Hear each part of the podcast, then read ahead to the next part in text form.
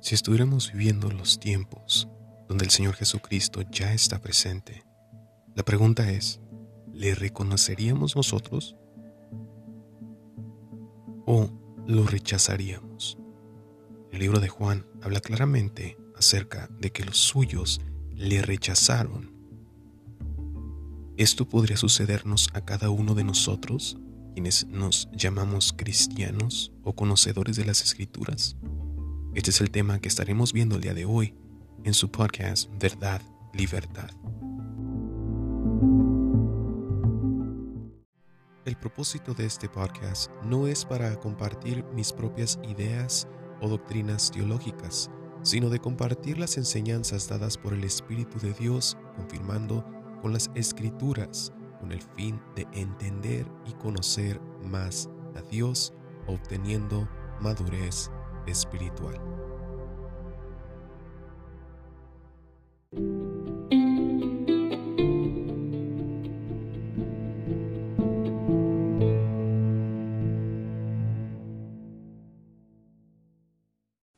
Bienvenidos una vez más a su podcast Verdad, Libertad, donde estaremos compartiendo otro mensaje más. Eh, no quiero que se me espanten, no no crean que ya terminamos con el tema de Enoch, la vida de Enoch. Vamos a seguir compartiendo ese mensaje, solamente que el Señor me acaba de dar un mensaje, que es el que vamos a hablar el día de hoy, referente a los suyos no le recibieron. Eh, vamos a continuar con lo de Enoch, pero va a ser en otro momento, así que estén atentos a eso. Pero en estos momentos vamos a ver y a compartir un poquito, aprender entre los que estemos escuchando y yo mismo de lo que el Señor quiere hablarnos en este momento. Voy a, estar usando lo que es la traducción lenguaje actual. Esa es la Biblia que he estado usando, le he estado compartiendo ya hace unos días, de que este, esta es la traducción que he usado un poquito para poder compartir con personas quienes aún no entienden o no se eh, hallan en la traducción que es ya este, acostumbrada a leer pero sí usado el título acerca de lo que habla la reina Valera de los suyos no le reconocieron porque eso fue lo que el Señor más me, llamó a mí.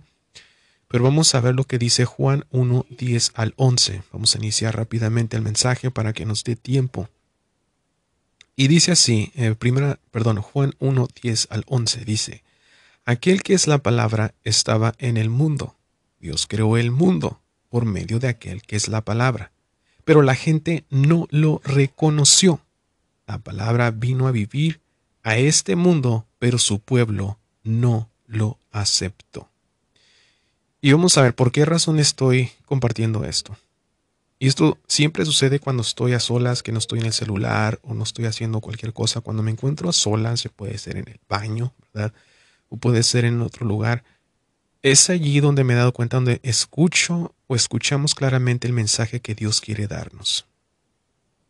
Y cuando empecé a, ver esto, el Señor me empezó, eh, es, es, muy extraño porque empieza a dar versículos y versículos y versículos que coinciden con lo que el mensaje que Dios quiere dar. Así es como Dios habla por medio de su palabra, hablando de lo que sale de sus labios que escuchamos, lo confirman las escrituras. Y cuando estaba este, leyendo esto dije, ¿cómo puede ser que Dios vino cuando se está refiriendo a los suyos, no lo reconocieron y no le aceptaron? Y cuando se refiere a los suyos bajo escritura, viéndolo lógicamente humana, se está refiriendo al pueblo de Israel, el pueblo que Dios escogió desde el principio del exilio que tuvo y desde, desde Abraham, ¿verdad? Ya lo, yo lo he elegido, a este desde los tiempos más atrás de Noé, de Enoch, de, desde los tiempos de, ¿qué podemos decir?, de Adán, porque la descendencia de la que viene eh, lo que son casi toda la línea es desde es Adán, es Set, que es el otro hijo que tuvo Adán y Eva, porque recuerdan que Abel fue asesinado por su hermano Caín y Set fue el que tuvo la descendencia donde ahora conocemos a todos. Si me equivoco con el nombre, discúlpenme, pero simplemente quiero más o menos dar una idea de lo que quiero compartir en estos momentos. Bueno, pero yendo al tema, lo que es, ¿y por qué no lo reconocieron y por qué no lo aceptaron? Ahora, para poder entender en estos tiempos donde el Señor Jesucristo ah, es, vino en esos instantes, habían variantes de grupos que, de personas que seguían e instruían a las personas bajo su propio conocimiento, inteligencia o doctrinas. Estos grupos eran los fariseos, saduceos, maestros de la ley, celotes, entre otros grupos no mencionados en las escrituras, pero en los libros históricos sí lo hubieron, hubieron más grupos. Pero los únicos que conocemos más o menos, que son los que acabo de mencionar, que son los fariseos, sabemos que ellos seguían con fervor lo que son las leyes, conocemos esto porque lo habla Pablo, Pablo perteneció a ser fariseo, los saduceos tenemos conocimiento por lo que dice en el libro de Hechos, de que ellos no creían en los ángeles o en los espíritus y todo ese tipo de cosas. Se les hacía a ellos como no lógico. Los maestros de la ley pues simplemente instruían al pueblo a seguir las leyes y los celotes sabíamos de que ellos tenían que por sus propias manos, eh, o sea, ellos se quedaron como que eh, traumados o solamente recordaban lo que eran los tiempos de David, los tiempos de guerra. Entonces los celotes simplemente querían que los romanos fueran echados bajo guerra. Entonces, estas son las escuelas que estuvieron en esos tiempos, esto es lo que, las pensamientos, ideas que habían en estos tiempos. Ahora, no quiere decir que estos grupos de personas son diabólicas o satánicas o este tipo de cosa, sino que son personas quienes están basados a las escrituras que existieron en ese tiempo. Ahora hay muchas personas que dicen, no, pero la Biblia, ok, la Biblia que conocemos existe hoy, pero las escrituras que tenían los fariseos y saduceos eran los que, que son los libros eh, que son Génesis, Éxodo, Levítico, Deuteronomio y todos esos libros, hasta los profetas, que viene siendo como el Viejo Testamento. Estas eran las escrituras que tenían ellos y ellos se basaban en esos libros junto con otros libros que desconocemos. Se les compartían eh, libros históricos que se le compartían eh, a las personas para tener conocimiento acerca de las cosas de Dios, que eran los libros de los profetas, los libros de cantares y todos estos libros que, pues casi no, creo que ni nosotros los leemos tampoco. Pero bueno, estos son los libros que se, que se basaban para poder compartir. Y estos grupos, pues obviamente compartían y los días que eran más, eran, más compartidos, fíjense que lo primordial que compartían estos grupos eran de que ellos tenían el conocimiento de que vendría un Mesías. Porque en cada Shabbat que es en cada sábado para nosotros, ya lo hablamos en un episodio, les recomiendo de que si no han visto, les recomiendo que vean lo de Shabbat, Shabbat y Jesucristo. Shabbat es sábado, dice que cada sábado era mencionado en las sinagogas, en los libros de los profetas acerca de la venida del Señor. Bueno, el Mesías, porque no lo reconocían por nombre, sino el Mesías. Pero a pesar que tenían conocimiento en estas cosas, no reconocieron al Mesías una vez que estuvo en la tierra, a pesar de que tenían muchos estudios. Y, mientras estaba viendo esto, mientras estaba leyendo, dije, ¿por qué razón no lo reconocieron? Entonces viene la pregunta, ¿puede ser que nosotros, tú que escuchas o si conoces a alguien quien tiene años y años de experiencia, pero de estudios, teología, filosofía, y todo este tipo de cosas que puede ser que esto nos llegue a no poder ver o no poder entender o reconocer y aceptar a Cristo, al verdadero Cristo.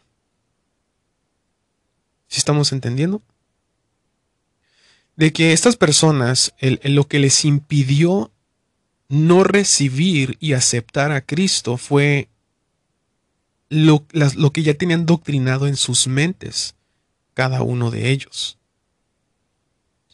Porque vemos que los primeros que cayeron fueron los, los fariseos y saduceos. Es más, si, si, vemos el libro de Lucas, cuando el Señor Jesucristo empieza a, a comenzar a hacer el trabajo que Dios le había enviado, lo primero que él va, va a una sinagoga donde se está instruyendo, dijo, bueno, fíjense, el pensar de nuestro Señor Jesucristo dijo, bueno, como son las sinagogas donde constantemente se está hablando del Señor, o sea, de mi, de mi Padre, eh, esto y lo otro, voy a ir y me voy a revelar a ellos. Fíjense, fíjense qué visión. Imagínate que el Señor Jesucristo va a la iglesia. Que yo lo llamo edificio, porque dice escrituras que la iglesia es el cuerpo de Cristo y son las personas. El Señor Jesucristo va al edificio donde te reúnes o donde se reúnen las personas. Él va y empieza a revelar, hey, yo soy, yo soy el Mesías y estoy frente a ustedes. Y fíjense que ahorita el Señor Jesucristo me está revelando otra cosa, me, río por eso, pero fíjense, va y se revela y no le reconocen lo echaron fuera. Eso fue lo que pasó en la sinagoga en el libro de Lucas, donde pasó precisamente eso. Eso les dijo. Lo que acabo de leer acerca de, de este libro del profeta se ha cumplido y ahora está enfrente de ustedes. ¿Y qué hicieron? Lo sacaron y lo quisieron aventar por un cerro. Y eso nos hace ver de que si el Señor Jesucristo hiciera esto en estos tiempos, harían, haríamos lo mismo, lo echaríamos. ¿Por qué? ¿Por qué lo echaríamos? Porque nuestras costumbres están por encima del Señor Jesucristo. Y les voy a mostrar ciertas cosas. Ahora, fíjense lo, interesante.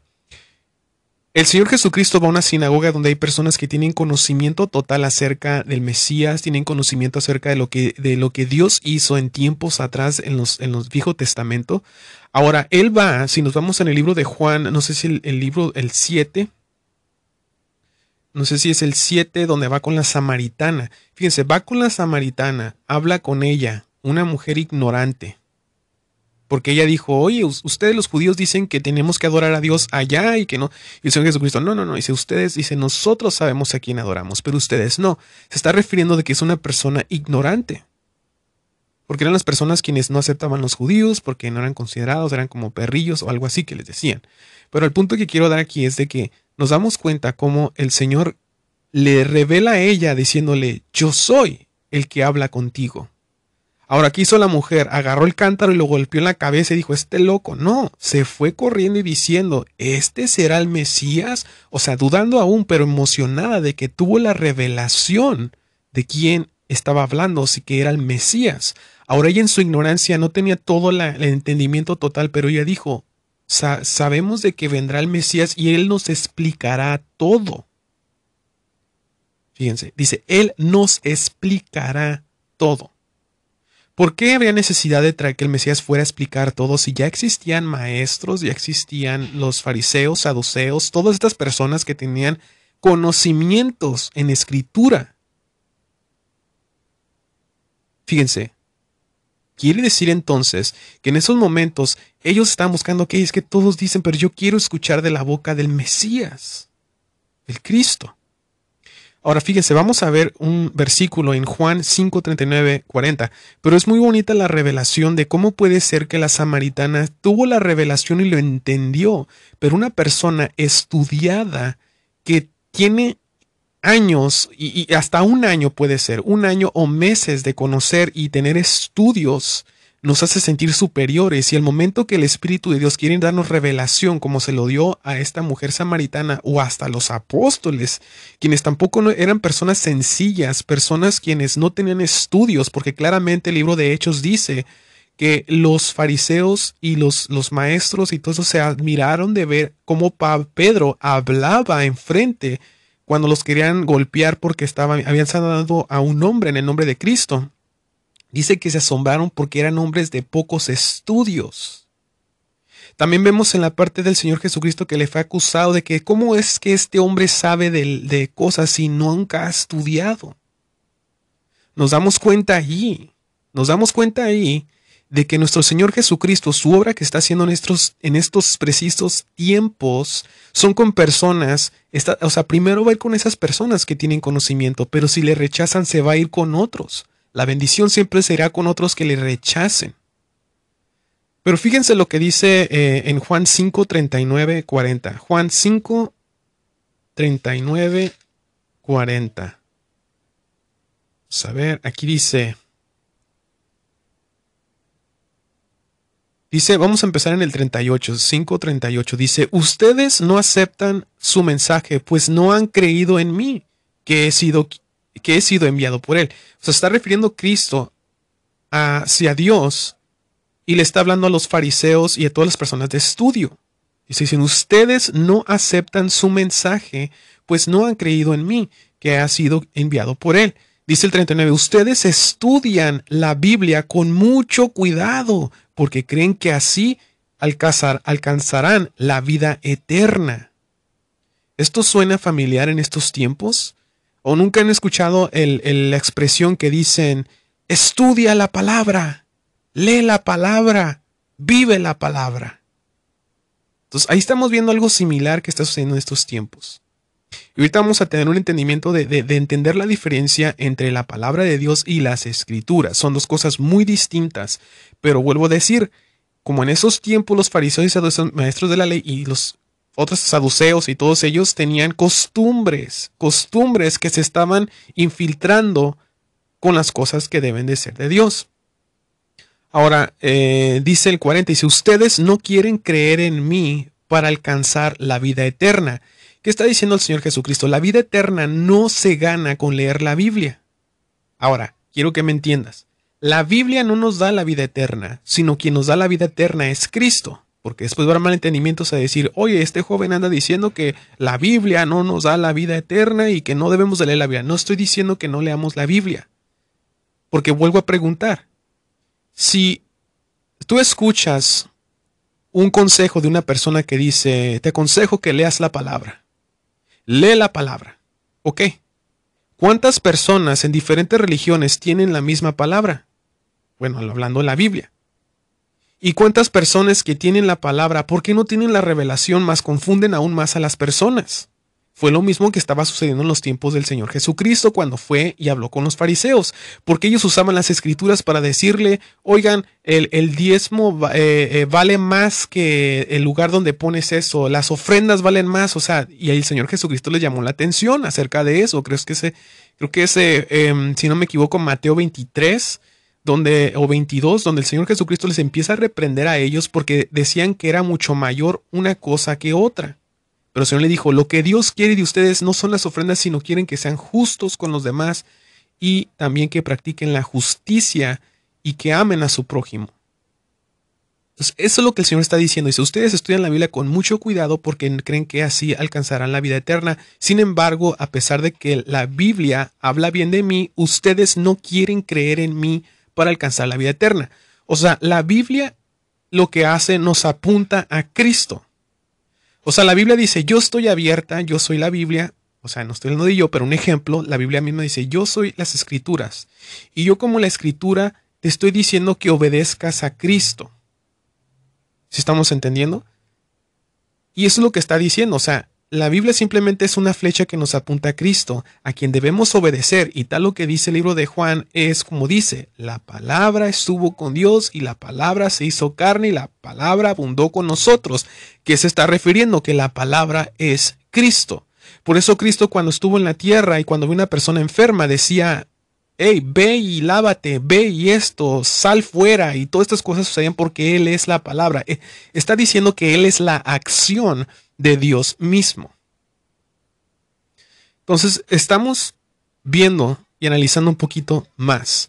Y, como les digo, debemos de entender que no es la, la, la medicina, la sabiduría, la sabiduría humana, los estudios, el dinero, los gobernantes, las religiones, la filosofía o la Biblia misma quien puede darnos o salvarnos en estos tiempos que estamos viviendo como humanidad ahorita sino Cristo mismo es el antídoto a nuestras desgracias. Si le obedecemos y confiamos en Él, obtendremos vida eterna y mucho más de lo que podemos imaginar. Y ese es el problema de la mentalidad de los creyentes en estos tiempos. Sí creo en Cristo, pero esto. Sí creo Cristo, pero aquello. O sea, no podemos decirnos o confiamos o somos de Cristo o no somos de Cristo o pensamos que esta persona es mucho mayor que Cristo o esto. Entonces, les digo, ahí, ahí debemos de entender una cosa. La manera como estamos, hemos estado haciendo las cosas como cristianos no, es, no ha estado funcionando. La manera que he estado pensando de ser un cristiano no me está funcionando, no está haciendo nada. Pero si ponemos atención a lo que dicen las escrituras, que nos dice la misma escritura, obedece a Cristo. camina con Cristo, haz caso a Cristo. Es lo único que dicen las escrituras que ninguno de nosotros ponemos atención. Por eso le estoy diciendo, parte del mensaje es decir, nosotros estamos siendo como los fariseos y saduceos, ponemos porque un hombre nos dijo algo, no obedecemos a Cristo. Y lo que estamos haciendo es lo que dice en primera de Juan. No lo reconocemos porque no hacemos su voluntad, más hacemos la voluntad del hombre y no lo aceptamos. ¿Y qué significa no aceptarlo? No hacemos lo que Él nos ordena que hagamos. No lo, eso significa no aceptarlo. Es el no obedecer sus enseñanzas, no hacerlas. Yo no acepto eso. En los tiempos de los fariseos sus costumbres y reglas estaban por encima de lo que Dios había establecido en sus leyes con el plan de que el pueblo de Israel fuera un pueblo justo y santo como Dios es santo. Fíjense, vamos a ver lo que dice Mateo, Mateo 15, Mateo 15, 2 al 3. Vamos a ver qué dice ahí. Mateo 15. ¿Dónde está? Mateo 15, 2 al 3. Dice, ¿Por qué tus discípulos, hablando los, los estos fariseos y saduceos, maestros de la ley, dice, ¿y por qué tus discípulos no, no siguen las costumbres que nuestros antepasados han practicado desde hace mucho tiempo? ¿Por qué no se lavan las manos antes de comer? Fíjense, ahora uno va a decir, ah, pero pues están las manos de comer, pero fíjate lo que está diciendo, lo que está sucediendo en los, en los, en los últimos tiempos, de que vamos a decir, oye, pero ¿por qué ustedes no hacen las costumbres que nos dijeron nuestros desde los años atrás de lo que está acostumbrado de ser un cristiano? Y fíjense lo que dijo el Señor Jesucristo. Dice, ¿y por qué ustedes desobedecen el mandamiento de Dios para obedecer sus propias costumbres? Fíjense claramente, las escrituras dicen que las experiencias y cosas que pasaron los, ah, perdón, los israelitas en los antiguos tiempos fue para que nosotros aprendiéramos de eso. Ahora, si esto pasó en la primera venida del Señor Jesucristo, ¿quién no te puede asegurar de que va a seguir lo mismo en su segunda venida? ¿Quién no nos puede decir de que ahorita en los tiempos que el Espíritu de Dios se está moviendo por todos lados para poder bendecir a las personas con sabiduría, de que no sean engañadas con enseñanzas que no provienen de Dios, aunque sea la persona más grande, más conocida en todo el mundo, que se habla por sí mismo un hijo de Dios, y se has engañado, tienes que escuchar lo que el Espíritu de Dios quiere decir. Porque claramente los tiempos que estamos viviendo son simplemente este, em, señales de nuestro Dios que nos está diciendo, hijos e hijas, pongan atención porque lo que ustedes están recibiendo son solo mentiras y engaños. Porque ya acabaron los tiempos donde Dios usaba solamente a una persona que fuera guiada por el Espíritu de Dios, porque claramente dijo el Señor Jesucristo, y lo dijo también Pedro, lo, aseguró cuando el Espíritu de Dios descendió, dijo, en los últimos tiempos el Espíritu de Dios descenderá sobre todos y ya no habrá necesidad que se enseñen unos a otros, sino Dios mismo les enseñará quién es Él. Pero lo que pasa es que como estamos acostumbrados a que alguien nos esté enseñando, a quien alguien nos esté dirigiendo, de que alguien nos esté leyendo las escrituras, es ahí donde cabemos en el error. Porque constantemente en estos tiempos caemos en el error de estar confiando y confiando en personas que al último momento fuimos engañados. Porque en estos tiempos que vivimos siempre una persona quiere buscar simplemente su beneficio propio, pero no el beneficio de que seamos bendecidos. Porque recordemos que el Señor Jesucristo estuvo dispuesto a perder su propia vida por nosotros. ¿Eso haría una persona en el mundo? No debemos estar esperando el momento que aparezca una persona que haga lo mismo que Cristo, porque Cristo es el único que puede hacer eso por cada uno de nosotros. Eso es lo que debemos de entender y estar alertas, porque es el tiempo que el Espíritu de Dios está otorgando y está dando bendición, sabiduría, entendimiento para que podamos prepararnos en los tiempos que más fuertes se van a poner. Entonces vemos claramente ahí en Mateo 15, 2 al 3 exactamente lo que estaba sucediendo en esos tiempos. Ahora, vamos a ver lo que dice Juan 10, perdón, Juan 3, Juan 3, 10 al 13. Juan 3, 10 al 13. Juan 10, ah, perdón, Juan 3, 10 al 13 dice, Jesús le contestó, tú eres un maestro famoso. Aquí es cuando el Señor Jesucristo está hablando con Nicodemo. Recordemos que Nicodemo era un maestro de la ley o era un fariseo en sí. Y el Señor le empieza a explicar algunas cosas y cuando le está explicando acerca de que para nacer de nuevo debemos de nacer por medio del Espíritu de Dios, dice por medio de nacer del Espíritu, él no lo entiende, pero no lo entiende por el simple hecho de que él ya está adoctrinado y está enseñado acerca de una cosa. Entonces Jesús le contó, dice, tú eres un maestro famoso en Israel y no lo sabes. Dice, te aseguro, ahora fíjense, hablando el Señor Jesucristo de Él mismo y todos los que serán como Él, dice, te aseguro que nosotros sabemos lo que decimos porque lo hemos visto. ¿Qué quiere decir esto? Que hay dos, dos, lo que distingue entre un fariseo y un discípulo del Señor Jesucristo es de que el fariseo habla acerca de lo que ha leído y el discípulo habla de lo que ha experimentado. Son, son dos cosas distintas. Soy cristiano por lo que me enseñan y soy cristiano por la experiencia que tengo.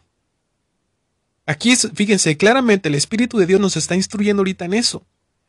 Por eso él dice, dice, te aseguro que nosotros, refiriéndose a él y a sus discípulos, a los que son como Cristo, dice, te aseguro que nosotros sabemos lo que decimos por lo que hemos visto, pero ustedes no creen lo que les decimos. Y fíjense lo que dice en el 12, dice, si no me creen cuando les hablo de las cosas, si no hablo de las cosas de este mundo, ¿cómo me creerán si les hablo de las cosas del cielo? Nadie ha subido al cielo sino solamente el, que bajó de allí, es decir, yo, el Hijo del Hombre. Eso nos da a pensar de que ¿En quién voy a mantener mi confianza? ¿En quién voy a entregar mi vida espiritual? A Cristo, porque Cristo es el único que conoce lo que está en el cielo y entiende mucho más de lo que hay en la tierra.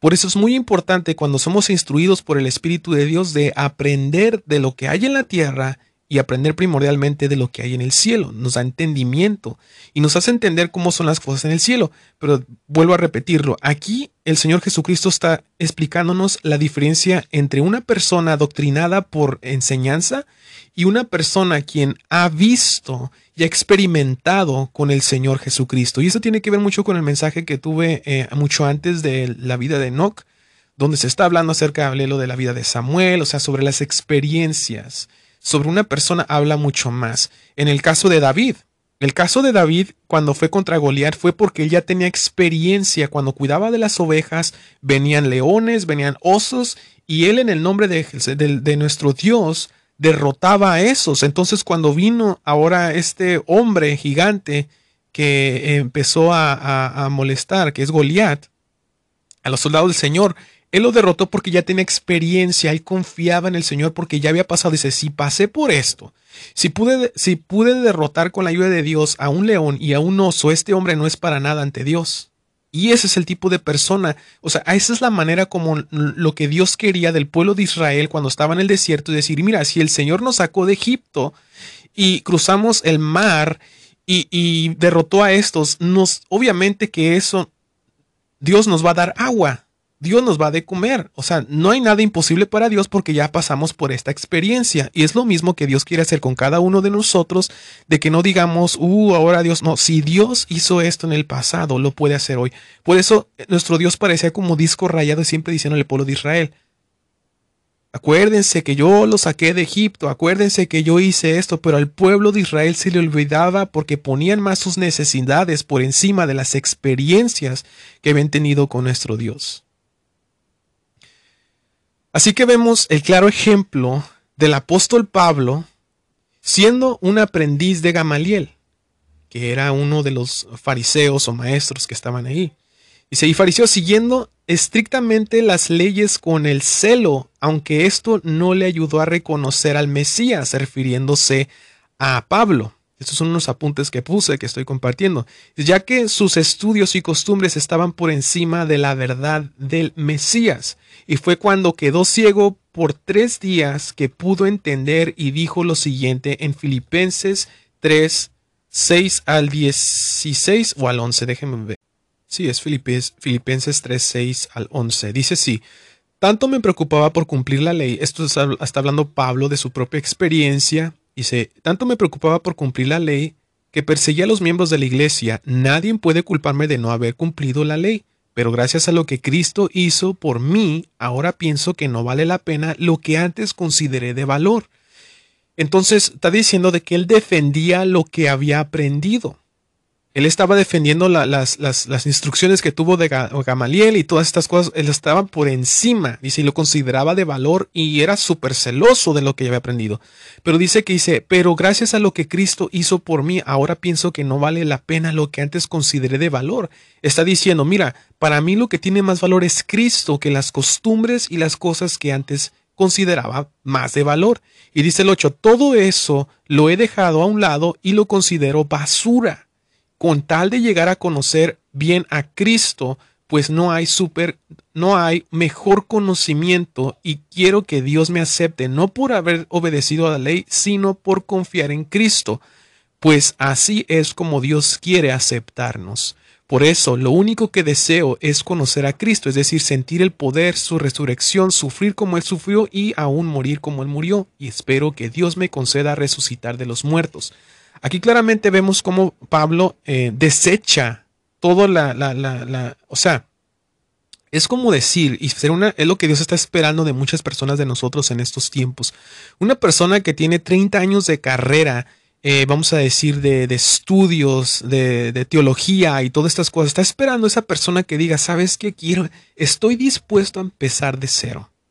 Y porque hay mucho orgullo en nosotros y tenemos años siendo respetados y teniendo un liderazgo o algo así, no queremos caer y menos ser tratados como principiantes. Pero delante de Dios es lo mejor que puede pasar, porque imagínense todo lo que tuvo que pasar eh, Pablo para poder llegar a lo que ya era porque era respetado, porque el simple hecho de otorgarle a él permisos para perseguir a los cristianos cuando él iba a Damasco, eso quiere decir que Pablo ya se había ganado un, un título o algo, o ya era famoso. Pero él decidió dejar todo eso con el simple hecho de decir yo prefiero conocer a Cristo. Es lo que vale mucho más que lo que ya eh, conocí. Ahora, ¿por qué digo este mensaje? Y lo vuelvo a repetir, que, que, Dios me dio. Es porque nuestro Dios nos está diciendo claramente que nosotros somos los fariseos del día de hoy.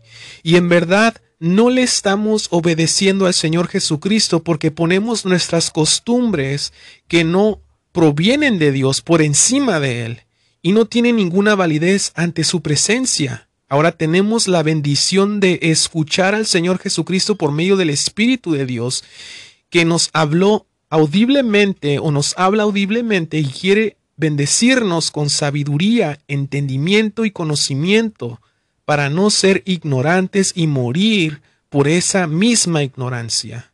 Escuchemos en todo momento la palabra de Dios. ¿A quién me estoy refiriendo?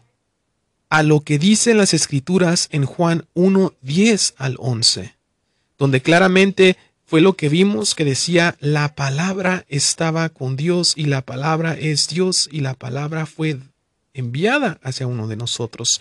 Claramente ahí está diciendo que la palabra es Cristo. Las escrituras es algo muy distinto a la palabra de Dios. Porque en el libro de Apocalipsis claramente nos dice que ahí se la palabra y dice que en su pierna tatuado o algo así dice, no lo tengo ahorita enfrente de mí, pero dice exactamente eso. Igual es lo que dice Juan 1 a 10, dice aquel que es la palabra. No se está refiriendo aquel que es aquella que es la Biblia, dice aquel que es la palabra estaba en el, en el mundo. Dios creó al mundo por medio de aquel que es la palabra, pero la gente no le reconoció. Y ese es nuestro problema principal que a veces, oh, conoces así la palabra, o sea, la Biblia. No, la palabra es Cristo.